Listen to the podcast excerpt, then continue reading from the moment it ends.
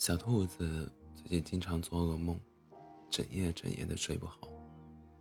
小狐狸只好每晚捧着故事书给小兔子讲故事，希望小兔子能把这些故事带到梦里，这样就不会再做噩梦了。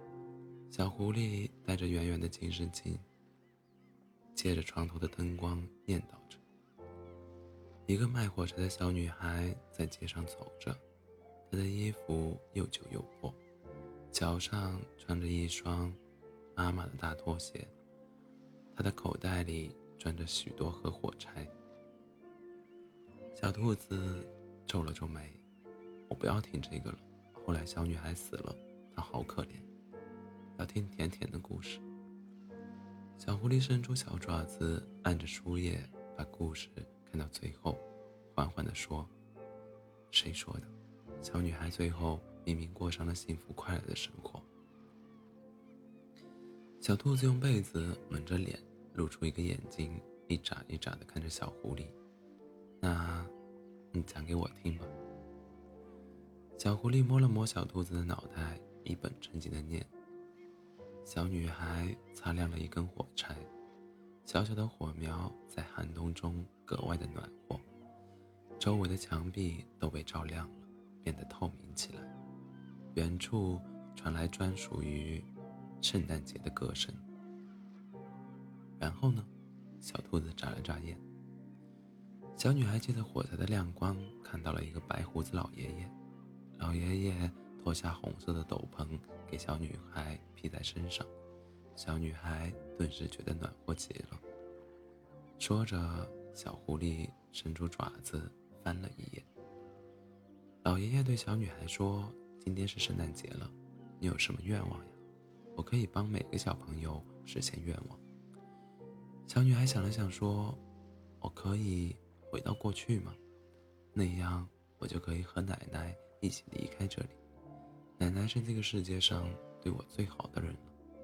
只要离开这里，我们就可以自己做些东西卖钱，不用挨冻受饿了。”小女孩说着。眼泪噼里啪啦的往下掉，这样奶奶也就不会那么早离开我了。小女孩的愿望实现了吗？小兔子一脸期待的看着小狐狸。别着急呀，小狐狸伸出爪子拍了拍小兔子，继续说道：“老爷爷蹲下身给小女孩擦了擦眼泪，他说：‘孩子，别哭。’”把眼睛闭上，小女孩听话的闭上了眼睛。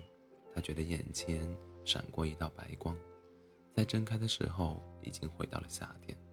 她看到奶奶坐在椅子上缝衣服，门外的草地上开了几朵几朵小黄花。从此以后，小女孩和她的奶奶一起生活在这里。他们边竹篓子卖钱，偶尔也去采些果子。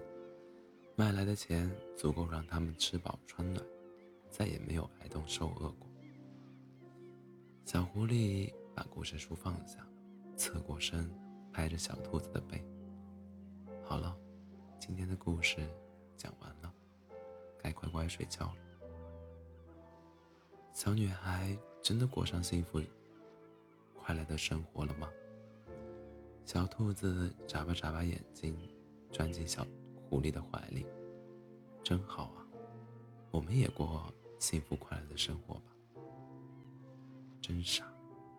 小狐狸垂着眼睛看着怀里呼吸逐渐平稳下来的小兔子，伸手关了床头的灯。我们现在过的不就是幸福快乐的生活吗？